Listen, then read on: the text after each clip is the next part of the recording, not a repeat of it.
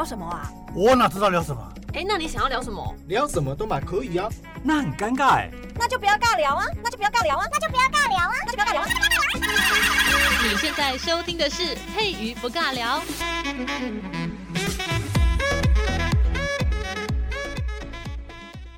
Hello，这里是佩瑜不尬聊，我是佩瑜。今天的声音听起来比上礼拜还要糟糕。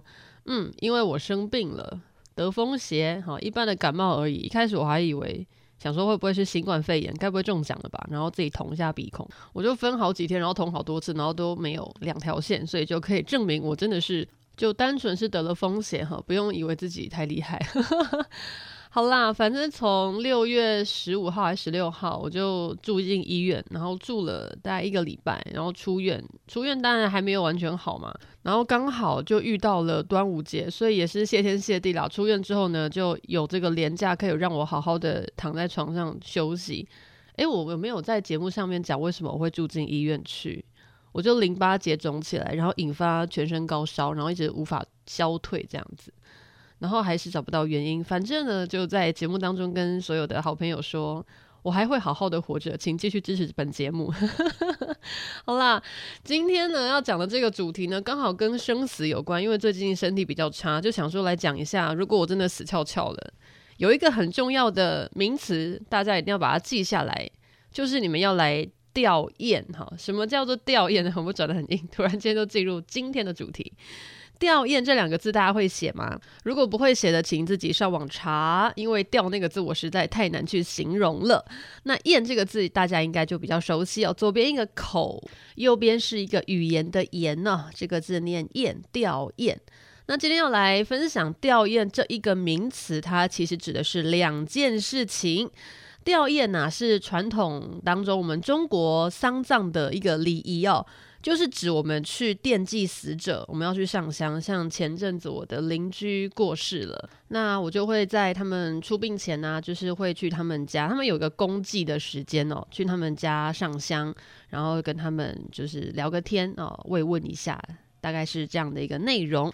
那今天要来分享一下吊唁哦。刚才讲到了他两件事情，哪两件呢？刚才有说了，是惦记死者，就我们要上香嘛，我们拿着香，然后去祭拜他，这个是针对死者哈过世的人。那还有另外一件事情，就我们会跟死者的家属会做慰问，哈，会安慰他们，然后聊个天，简单一下，致意一下这样子。所以呢，吊跟唁，它是指两种不同的行为，针对的对象也不一样。那不过呢，现在我们已经没有区分了，我们现在就直接把它讲成是一件事情。那但是呢，吊跟唁这两个字呢，它所代表的含义在古代呢，区别是非常的大。那今天要来讲一讲，今天要讲的这个含金量有点高啊，请大家就仔细的听一下哈。先来拆解一下文字的艺术，“吊”这个字在甲骨文当中呢，它的造型非常的特别。大家知道甲骨文吗？我们的文字其实是象形文字。像人类的这个人这个字呢，在甲骨文当中呢，我们把它简化成就是一个人他站立的样子。那吊这个字呢，它就是在甲骨文当中是一个人，你就看到一个人哈，甲骨文的人这个字，然后呢有一个人他手上拿着弓箭的一个造型，很酷哦，我真的觉得蛮酷。我自己后来有上网查查吊这个字在甲骨文当中它怎么样去呈现这个文字的图案，超级可爱的，就是。甲骨文的那个人这个字，然后上面有一个弓箭，弓箭是有点弯曲的。如果你远远的看，会觉得好像一只蛇在攀在那个人的上面，但其实不是哦，就是他是有一个人，他拿着一把弓箭，然后是已经张开那一把弓，要准备把那个箭射出去的样子。那“吊”这个字呢，在甲骨文当中是这样做呈现的。那你一定很好奇，那一个人手上拿着弓箭，跟过往的人、跟过世的人、跟这个死人到底有什么关系？那我们来讲一讲以前的丧葬啊，大家听过薄葬跟厚葬对不对？应该听过吧？他说哦，这个人呢，这个以前的坏事做尽，我们就给他曝尸荒野，随便丢弃就好了哈。这个叫薄葬，就根本好像就没有再把他埋葬的感觉。那所所谓的厚葬应该听过，就是要很隆重的，好好的。把他的后事举办得很隆重、很慎重，非常的这个可能有华丽的样子，或者是呃非常的这资源浩大，然后完成这场葬礼，然后叫厚葬，要好好的给他埋葬下去，跟随便的弃尸荒野那两件事情完全不一样的。那以前的人呢，他们在上古时期啊，他们普遍普遍因为资源不太充足，所以他们都施行薄葬，但是薄葬也没有到弃尸荒野这么可怕。但他们真的不会把人搬回家，因为搬回家也是工程浩大。你能想象，在荒野当中是有非常多的这些野生动物，然后如果你两个人，然后一组哈扛着一个已经过世的人，然后他的尸体这样子扛回家，那个路途如果很遥远，中间又有什么野兽要来攻击的你的话，那你说不定你也会成为那个尸体的一部分，就可能没有办法保护好尸体之外，然后你也就是就沦落在荒野，成为一块就是被没有吃干净的肉，这样也很可怜，对不对？所以以前那人呢，他们普遍是施行薄葬。但是人死了之后呢，他们就是往就是往野外埋，他们不会埋在家里面，就是放放在放在野外就对了。然后连棺材都没有，因为棺材其实是一件很复杂的事情。如果之前有听我节目朋友应该都知道，做棺材不是一件简单的事情，你必须要有很精密的工艺。你要把一个盒子哈，不是盒子，你要用木材或者是用其他的这个大自然的素材，然后把人放在那个盒子里面。然后你还要挖洞，然后再把它埋下去。你看到人那么大，要挖的洞已经够深了。如果你还要再把那个棺材能够放进土里的话，那你挖的那个土的范围不就要更大吗？那是一件非常耗费人事成本的事情。以前的人呢，没有那么无聊，哈，光吃都吃不饱了，更何况是处理这个丧葬这么复杂的一件事情，哈。以前的人都是简单的办理，哈，就是反正就是往野外去埋，到外面去埋。但是呢，在埋下去之前呢，大家能够想象那个画面吗？那个死者，那个死人，不就躺在地板上吗？就是躺在旷野，完全没有任何的遮蔽，就是一一条就躺在那边，就很明显。那刚才有说过了，这个是在上古时期哦，外面是有很多飞禽走兽的。那这个野兽它就会闻到那个味道就，就诶，这边有东西可以吃。虽然就是已经就是死掉了哈，不是新鲜的，那个动脉没有在动，都已经已经没有了，就是是一一块尸块哈。如果如果把我今天讲这个真的是有点不太舒服，因为现在晚餐时间好尴尬。好，我们就这样子形容，反正人类也是生物。那我们没有了灵魂啊，失去了灵魂之后呢，我们就只是一块不会呼吸的肉。好，那这个不会呼吸的肉躺在这个旷野之上，我们的飞禽走兽经过就会发现这边有把肺可以吃。没错，那他们要发现这个把肺要吃怎么办呢？他们会寻机而来嘛。那如果他们真的把这个肉体给咬了，给把这个把肺给吃吃干抹净了，或者是没有吃干净啊，通常不会吃的太干净啊，那这样怎么办？这样子的话，那个尸体就会坑坑巴巴的，就不好看呐、这样子其实对整个尸身哦的完整度其实损害非常的大。那这个时候呢，我们人会做什么事情？那个死者的家属或者是死者的有关系的人呢，他们就会派人手哦，拿着这个弓箭围在死者的身边。当如果有飞禽走兽要来吃 buffet 的时候呢，他们就会把那个野兽给赶跑，或者是射他一箭这样子，然后去维护。这个已经过往的死者，好，这个已经死掉的这个人的遗体，好，给他维护尊严。就我们还是不会让他当成动物的宝费啦。他虽然要被我们埋在外面，但毕竟我们还是有给他下葬的这个动作。我们还是有那种尊敬之心，那种怜悯之心吗？就我们对死者还是有一定的尊重程度，不是想说啊，反正他就死掉，就往外面一丢。没有没有，我们虽然是把他往外，不要说丢了哈，我们搬到外面去。像我们现在。大家应该比较常实行的应该是火葬吧，应该没有人在用土葬，现在比较少土葬哈，还是已经都没有了，忘记了哈啊，反正呢，现在应该都是用火葬。那我们也是拿去外面烧，我们不会在家里烧啊，对不对？不要说家里没有那个就是可以焚化尸体的机器啦，这太奇怪了。我们现在都有分工哦，所以以前的人呢，他们要处理尸体也是把尸体搬到他们家门外哈，这可能比较远一点点的地方，可能搬到郊区哦，那边给他下葬。那因为路途比较遥远，然后地板又非常的空旷，避免我们的飞禽走兽把我们的可能已经过往的爸爸妈妈或者是我们的朋友当 buffet 吃掉，所以我们就会拿弓箭把它围起来，哈，把这个飞禽走兽赶跑。好，所以呢，这个“吊”这个字呢，就是这样子把它创造出来的。那有一句话呢，大家稍微笔记一下，叫做“吊死约吊”。好，有没有觉得我好像在骂脏话？不是哦，吊唁的那个“吊”，它把它作为一个动词。如果我们吊的这个对象是过世的人，是死掉的人，那这件事情呢，我们就把它叫做吊。所以哀悼死者。我们叫做吊，你不能说我要去吊活人哦，这样你是诅咒人家去死嘛？当然不是哦，是用错方法。所以呢，吊死曰吊，然后唁这个字呢，刚才讲说吊唁这一个字是一组的嘛？那唁这个字呢，就叫做吊生曰唁，好，一样那个吊生就是还活着的人，吊生曰唁。那既然说生这个就是还活着的人，所以我们去。安慰活着的人这件事情，我们去慰问还活着的人，就是所谓的家属。那这件事情我们叫做什么呢？叫做唁。所以吊生曰唁，哈，吊死曰吊，就是哀悼死者，叫做吊。吊生曰唁，就是对死者家属的慰问，我们叫做唁。好，那来讲一讲唁这个字。其实唁这个字，它本身的意思呢，就是对遭遇非常变故的人啊。什么叫做非常变故？变故就是在你的这个生命当中哦，对你的人生造成非常大的冲击啊，那个叫变故嘛。比如说你的爸爸妈妈突然间出车祸过世了，然后就是家里面因为你是独苗哈，只有生你一个，那这样子你就算是你的人生非常大的一个变故嘛。那么在古代呢，什么叫做变故哈？来讲一讲古代的变故非常的多，形容一下，譬如说我们的国君失去了他的王座，他的君位没了。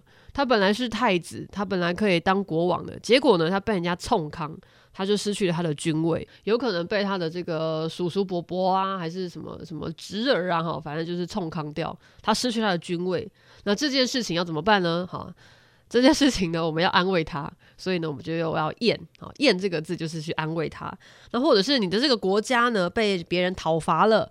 啊，你的国家没有了，就被人家就是米平了哈，夷为平地啊，没有啊，不是夷为平地了啊，占为别人的己有，那怎么办哈？好，你的好朋友可能就跟你讲说啊，卖熊熊贼哈，我们在自己建立一个国家就好，不要跟人家抢，不然的话你会没命。好，我们要去验哈，验你的朋友，验你失去国家的那个朋友。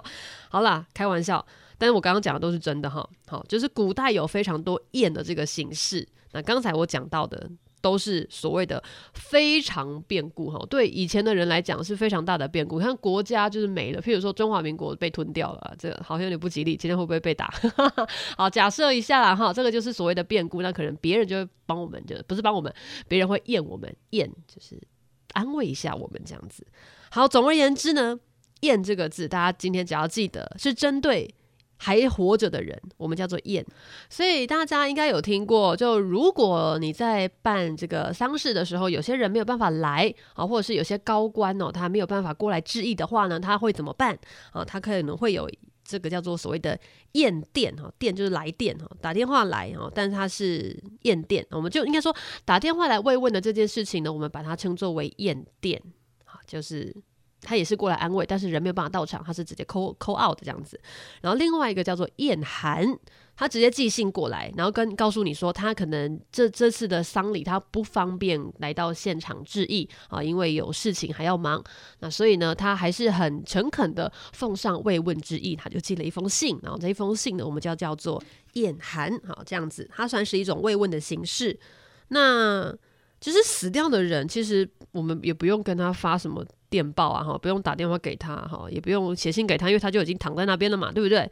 所以其实呢，我们要怎么样去慰问死者，哈，慰问已经过往的人，我们是用吊这样子的一个形式，吊这个字就是针对的是死者，是亡者，所以我们才会有一个名词叫做吊丧，或者是吊孝，哈，孝就是孝顺的孝，吊孝这个形式。所以吊跟唁，它其实就很像一块铜板的那个硬币的正反两面。他们是一体两面的，不能分开，因为你不可能真的到一个丧葬的一个地方哈，到一个丧礼的地方，啊，里面只有只有过往的人啊，没有没有那个家属，不可能嘛，对不对？你过去一定是先跟家属慰问，然后你去上香嘛，你先你先验了之后再吊，你先去慰问家属了之后，你再去上香，所以它是一件事情啊，虽然有两个动作，但是他们都包在一起的。那其实很多人呢，不太能理解说，诶，为什么传统的社会我们都会这么的大张旗鼓、非常夸张的去举行葬礼？哈，像譬如我记得我在国小的时候，我的爷爷过世了哈，我的阿公哈，我不太习惯叫国语的爷爷，我都叫阿公哦。我的阿公过世了，然后那个时候还是执行土葬。那那个那个队伍就非常的长，就就真的是披麻戴孝，然后手上就会拿着那个。我有点忘记手上拿那个植物叫什么哈，反正上面就是会绑铃铛，然后绑缎带，然后你就是边走边摇，拿着它，然后就走到我们的那个要下葬的地方哈，走到我的阿公要下葬的地方，反正队伍就非常的浩大，然后也会请这个师傅哈，会来念咒啊，会来唱歌啊，会有这个这个叫做什么，会有那个乐队。就是本高吹的哈，这个乐队，然后是针对丧葬礼仪的乐队会在这边演奏。那或者是在晚上的时候呢，可能会要做法哈，会要有个祭坛要拜拜用的。所以整场丧礼呢，它举办下来，它不是一天的事情，它是好几天的事情。然后，呃，这个过程就是非常的繁琐。那有人就会觉得。那你演这一出是要干嘛？哈，有人会说“演”这个字，演戏的“演”哈，其实这样讲其实不太好听。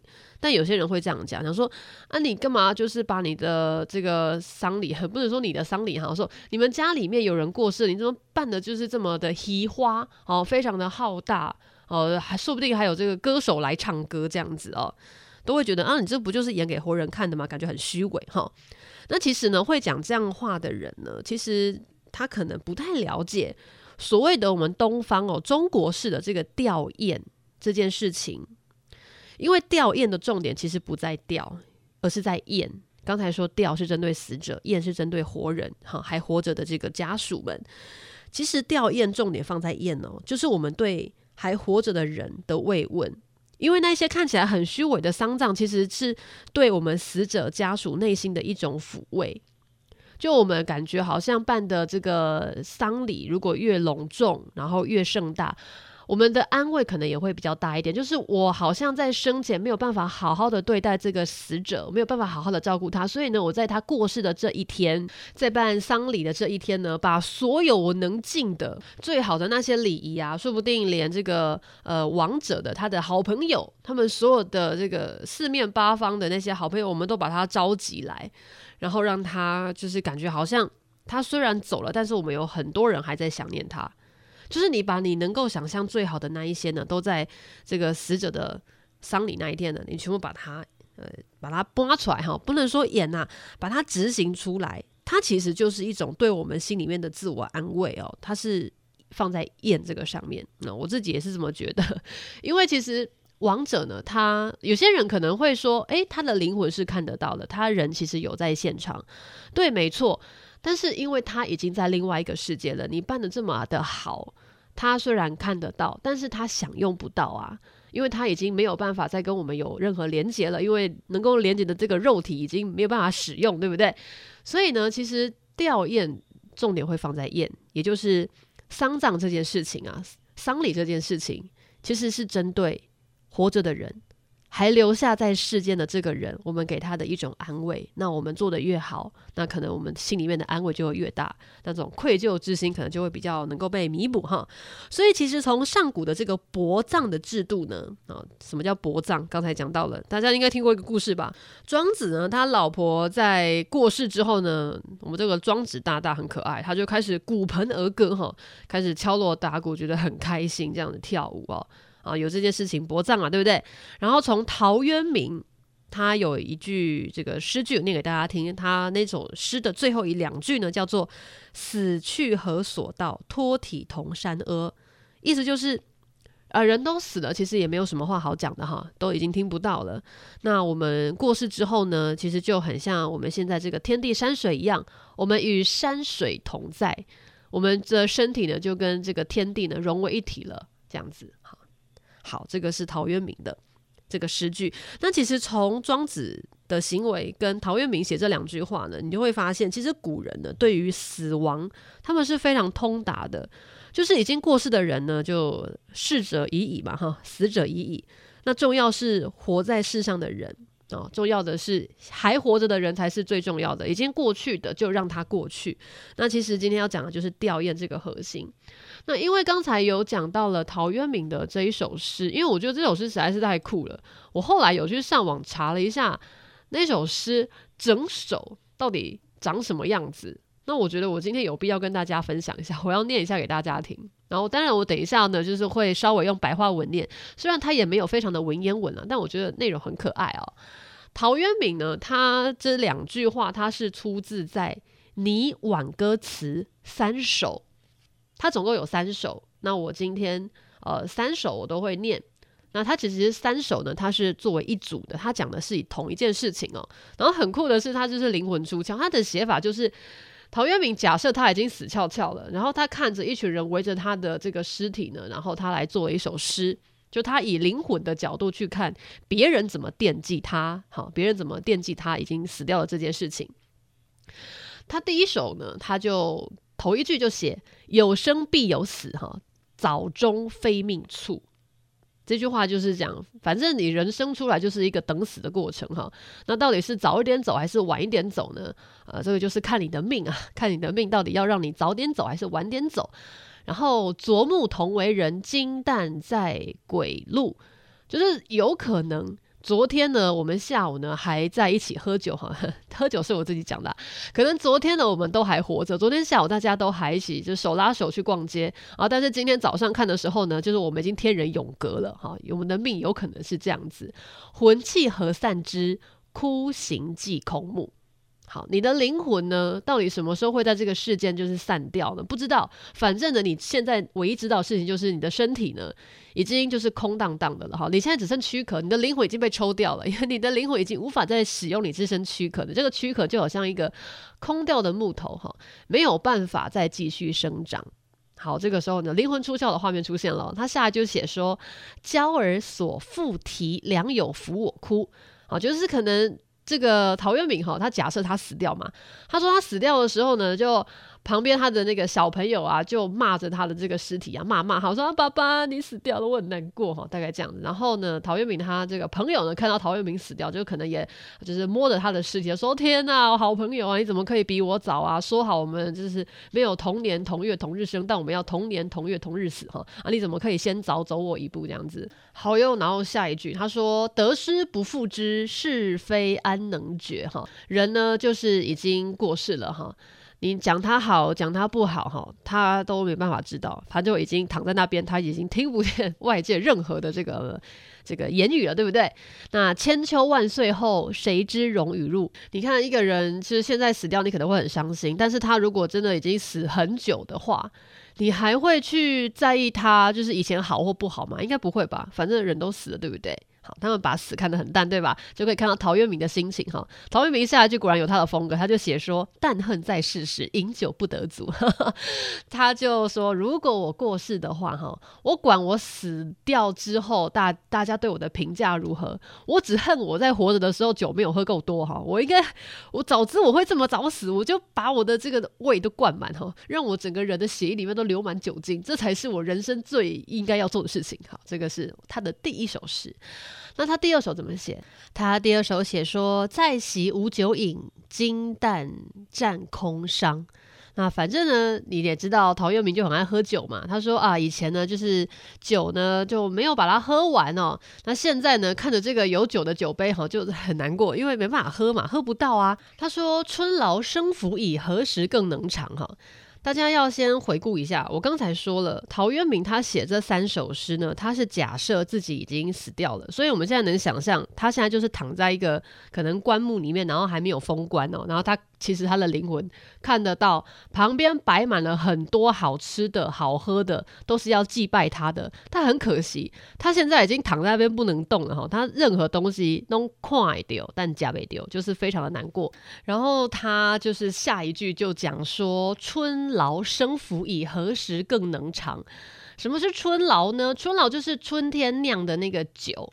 然后他念“劳”这个字，是因为那个酒它是属于浊酒，不是清酒，是浊酒，有一些渣子。什么是渣子呢？就是那个酒里面会有一些杂质，会有一些糟粕。好，这个就是就是不是那么清澈的那个酒啦。好，春劳生府矣，何时更能长？那听了就觉得很好笑，就他看到他那个酒杯旁边都已经生蚂蚁了，然后他又不能喝，很难过。下一句也很经典哦，遥岸饮我前，新旧哭我旁。就旁边都摆满了好吃的食物，就摆在他的，也也不能说尸体，然 后摆在他的遗体旁边，又要祭拜他嘛，就有各种好料。然后呢，他也吃不到，然后旁边一堆人在抱着他哭啊，没有抱着他哈，可能在他旁边哭，因为他就是嗯，因为他已经过世了。欲语口无音，欲视眼无光，反正要讲话发不出声音，要看东西眼睛看不见哈。席在高堂寝，金粟荒草香哈，这句话蛮酷的。就是以前可以睡在有床的地方，有这个四面有墙哈，现在呢就只能睡在外面啊哈，这个尸体要被扛出去了，不能再睡在房子里面了。一朝出门去，归来夜未央哦，就这样被扛出去之后呢，可能回来天色都暗了哈，反正就是他再也回不了家。然后下一首诗呢，其实它是有一种连贯性。荒草何茫茫，白杨亦萧萧。哈，这个就是写风景嘛。严霜九月中，送我出远郊。可能那个时节然后，九月的时候，他们那个时候已经在下雪了。那个时候非常适合把这个尸体比较不会臭，因为就天气冷，可以抑制那个味道的散逸哈，可以把它扛出去了。扛到什么地方呢？这个地方四面无人居，高坟正焦遥。嗯，反正这个地方就是杳无人烟啦，非常适合。埋这个过往的人哈，因为如果有人住的地方埋埋死人在那边，大家可能会害怕，对不对？所以要找一个没有什么人住的地方，然后把它埋在那里。马未养天明，风未自萧条。哈，这一样写风景的。好，优势亦已毕，千年不复朝。优势是什么？优势就是坟墓，哈，就是他的那个蒙啊，哈，这个蒙啊，把人一埋进去，一关起来的话，通常哦。不会再打开，除非你是盗墓者。所以呢，这个门一关呢，这个墓室一关呢，通常就不会再有人这边这边来往哈，因为该住的人已经住好了。千年不复招，贤达无奈何。那通常呢，住进去已经不会再出来了嘛，就算过千年过万年，应该也不会再出来哈。就算你多聪明，也没有什么办法。好了，应该不是这么翻译的啊。闲达无奈何，反正就是人就是已经过世了，就不要再去吵他了。下一句，向来相送人，各自还其家。大家都是来陪墓，呃，不是陪墓，大家都是来参加这个下葬典礼的。那既然人都已经下葬了，那我们都已经把人埋好了，我们就各自回家喽。那亲戚或余悲，他人亦已歌。好，这句话就其实还蛮。蛮现实的啦，我们的亲属、我们的家属可能会为了我的过世而伤心，但是其他人可能已经去唱卡拉 OK 了哈。就他们只是来，就是简单的致意一下，然后哦好，我知道你过世了，然后就请节哀顺变哦。这样讲完话之后，别人还是要过生活。那伤心的人呢，就是只会真的为我伤心的人，就是这些人而已。那其他呢？就只是我的这种萍水相逢的好朋友，然后过来致意一下呢，他还是有自己的人生，他可能为我在这边掉了两滴眼泪之后呢，回家就是去唱他自己的卡拉 OK。好，这个就是，哎，陶渊明心中有一点感慨的地方哈。最后一句就出现了：“死去何所道，托体同山阿。”那反正呢。死了就死了哈，人过往就已经过往了，贵翁了。我我讲过往其实是台语哈，贵翁。那人过世就已经过世了，其实也不用讲什么，我们就是回归山林，我们的土呢，呃、不是我们的土，我们的身体呢就会成为这个大地的一副一个养分，因为我们是土葬嘛哈，就是成为这个大地山河啊。这个首这三首诗是这么写的。好，我们再回归今天要讲的就是吊唁，嗯。吊唁其实重点放在“唁”这个字，那是希望说我们在办丧葬礼仪的时候呢，是可以让我们还活着的人心中有些许的慰藉，不要为了过世的人而心中太多的遗憾或难过。所以透过这个葬礼呢，把我们心中想要弥补的那一份感慨呢，在这个典礼当中可以把它完成。所以吊唁重点放在“唁”。那有些人会说，那干嘛办得那么稀花？啊，这个都是做给活人看的，又不是给死人看的。